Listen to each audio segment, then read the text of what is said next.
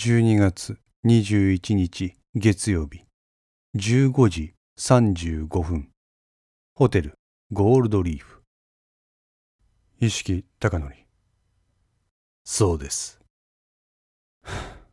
あのバカ。彼は下唇を噛んだ。そしてホワイトボードに貼られている顔写真を見つめ再びそごうと相対したさっきも言っただろう。覚悟はできている。松永は彼の視線からは目を離さず、こう言い切った。しばらくの沈黙を経て目が充血し、瞳から一筋の涙が流れ落ちた。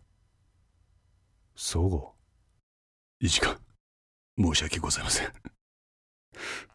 私は嬉しいんです。若手警察官、しかもキャリアのあなたが、一心不乱に真実を言おうとでひた走る姿を見ることができて。なんだなんだ。お前やめろよ。本題はこれからだろ。調子が狂うじゃねえか。松永は頭をかいた。すいません。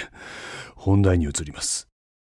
先ほど私がお話ししたマルホン建設人友会、金沢銀行の関係性に新たに加わるものがあるんです。それが衆議院議員本田義行と我が県警です。何？本田義行と県警のつながりは10年ほど前からです。その頃国政で大きな動きがあったのを理事官は覚えていらっしゃいますか ?10 年前？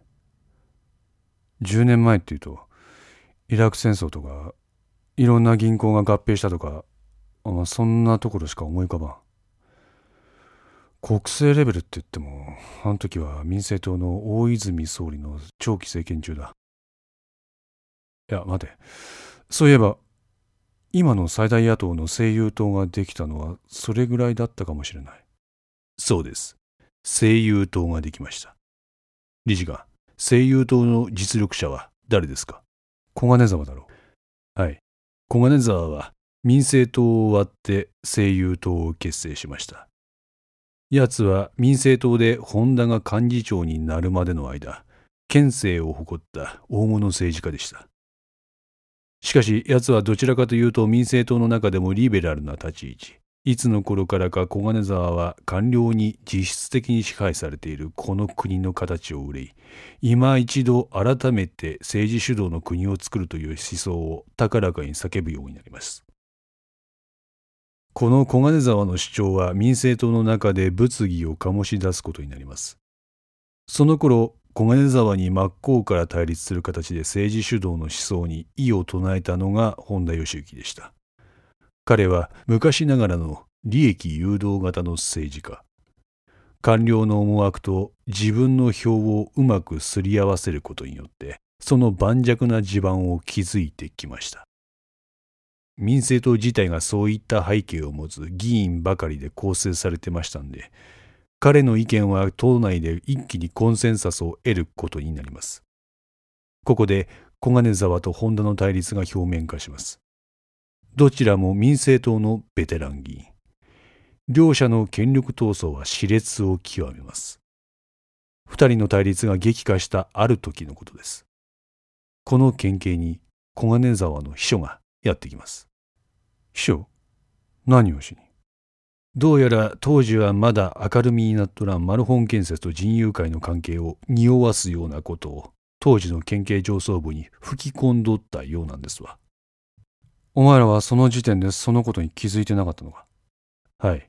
我々がマルホン建設と人友会のことを調べ始めたのはこのリークがあったからです。調べてどうした？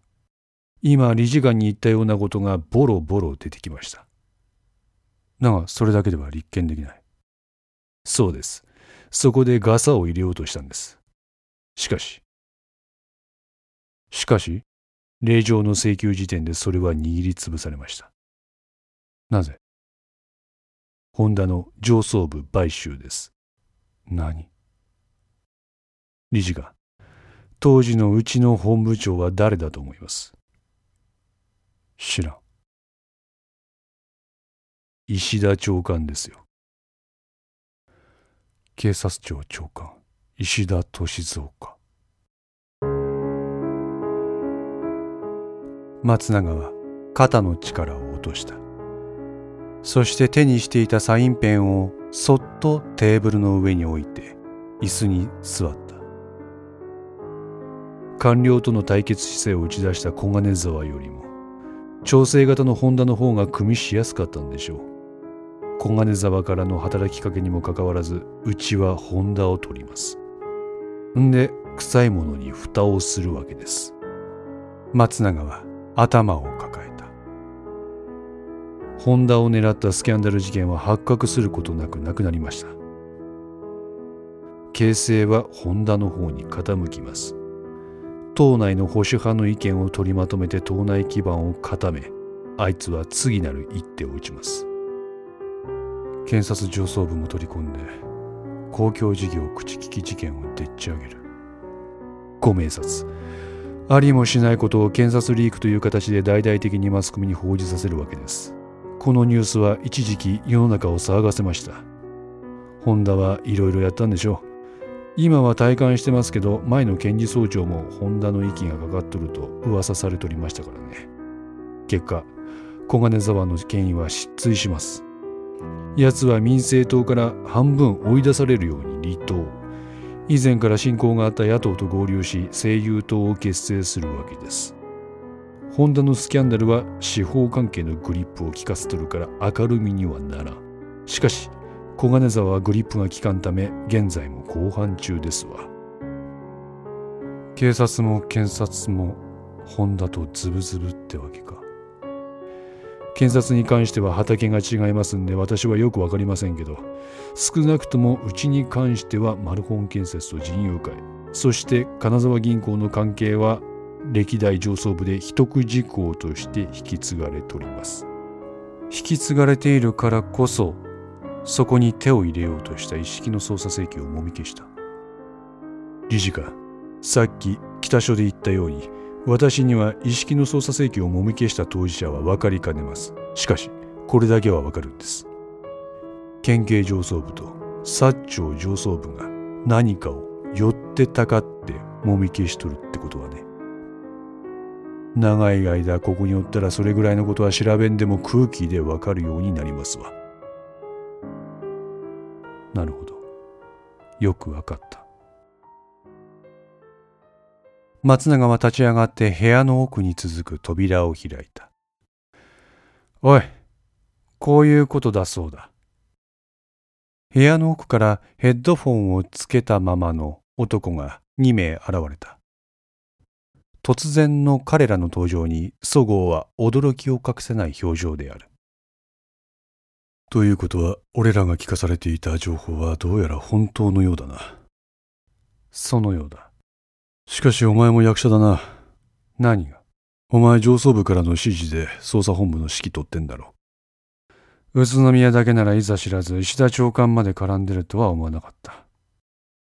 あの、理事官、これは、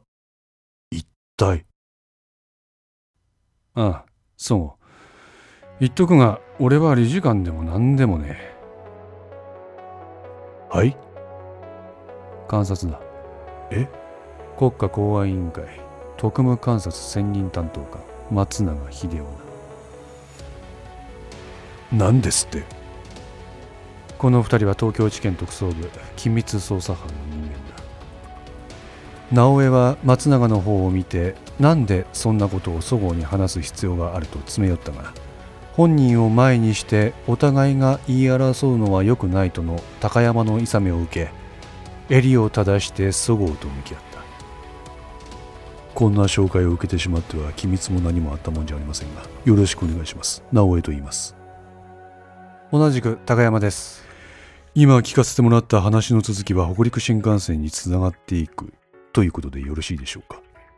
えええ。確認のためにお話しします。そごうさん。私の話に間違いがあるようでしたら違うと言ってください。逆の場合はそのままお聞きください。はい。人友会のマルホン建設に対する侵食は高見地区の開発にとどまることはなかった。あいつらは関わった連中から全てをむしり取る。すでにマルホン建設と人友会は蜜月の関係。そこは慶喜が勤める金沢銀行の存在すら介在している。気づけば三社は一心同体の運命共同体のようになっていた。ホンダは今あなたが言ったように司法関係に手を回しグリップを効かせている。こんな状況下で人友会は放ってはおきません。マルホン建設は石川県では一番のゼネコンです。そして金沢銀行も石川の経済を支える有力第一地銀両社とも石川の経済の屋台骨を担っている。そこで人友会はさらなる見返りをマルホン建設に要求するようになる。すいません恐縮ですが人友会は決して見える形での要求はしません。ああすいません。言葉が悪かった。人友会は運命共同体であるマルホン建設と金沢銀行の吉信との間でさらなる利権を作り上げることを画策するそれが北陸新幹線にかかる用地取得のインサイダー取引です。そうです。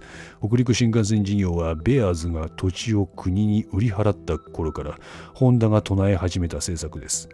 あの頃はまだ単なる構想に過ぎなかったはずなのに、すでに奴らは準備をしていました。ベアーズデベロップメントはバブル崩壊後地価が下がり続けているにもかかわらず、田上地区の土地だけではなく、田舎の山や田畑を宅地開発の名目で買います。なぜ構想間もないこの頃にベアーズが土地に当たりをつけていたか。すでにこの段階である程度の素案が国権省で作成されていたからです。それを建設族のホンダが入手しリーク。土地購入資金の用立ては弟の慶喜が関与。二足三門で買った土地はしばらくの間適当に開発され計画が行き詰まったとかの理由で放置されるわけです。あなたのおっしゃる通りです。そして田上の頃とは比べ物にならんほどの壮大な工作活動が始まるわけです。高山がそごうに缶コーヒーを差し出した。そこまで調べ上げとるんでしたら皆さんお分かりでしょう。まあ大体のことはな。松永も高山から提供された缶コーヒーに口をつけた。ここが闇の本質です。さっき10年前に本田と小金沢の清掃の道具に警察が使われたと言いましたね。はい。私はそこで金が動いたと言いました。そうだなそれですよ元では皆と同じく缶コーヒーに口をつけた高山は咳き込んだ。ですよね。文脈からいくとそうなりますよね。理事が、直江さん。これは大義獄事件なんです。全員が沈黙した。しかし彼らの表情は何一つ変わることはない。ここにあいつは切り込もうとした。そうです。当時意識はこっちに赴任してきて間もない頃だったんでそこまでの関係性を把握しとらんかったでしょうが上層部は横領事件に絡む人友会へのガサをきっかけに事が明るみになるのを拒んだ。だから一式の捜査請求も取り上げられんかったってわけです。松永は再び大きな用紙が置かれたテーブルに移動した。しかしそんな大掛かりな枠組みを作るためには誰かを統括する立場に据えなければならない。本田自身が全てを仕切れるわけもない。彼は大きな紙に書かれた人物の名前を目で追った。そしてそこに書かれている一人の男の名前を指さした。こいつか。室内の全員がその名前を見た。よし松永俺は今から部長に報告する。お前もすぐに段取りを整えてくれ。分かった。私は関係各所に連絡します。直江と高山は奥の部屋に戻っていった。一体何が起こってるんですか？松永はそごうを見た。時は今。雨が滴る。師走かな。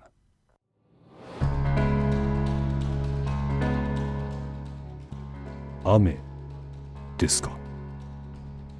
そごうはかろうじて外の様子が見える窓を眺めた。雨なんか降っとりませんけど。今にわかる。そごうありがとう。ここでのやりとりは一生記憶から消してくれ。ははい。お前のような警官ばかりだとこの世も少しはまともなんだろうな。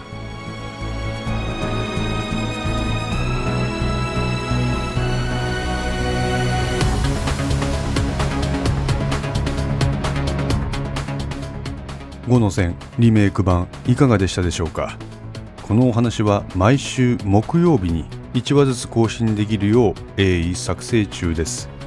ご意見やご感想がありましたら Twitter やウェブサイトのお問い合わせお便りコーナーからお寄せください。皆様の声は私にとって非常に励みになりますのでぜひともよろしくお願いいたします。お寄せいただいた声には実質ですが何かしらの返信をさせていただきます。特にお問い合わせお便りのところからお寄せいただいた感想などはポッドキャストの中でも紹介させていただこうかと思っております。また iTunes Music Store の中のレビューも頂戴できれば嬉しいです。5の線3も同時更新しています。よかったらそちらの方もお聴きくださいますと嬉しいです。それでは皆さんまた来週。ごきげんよう。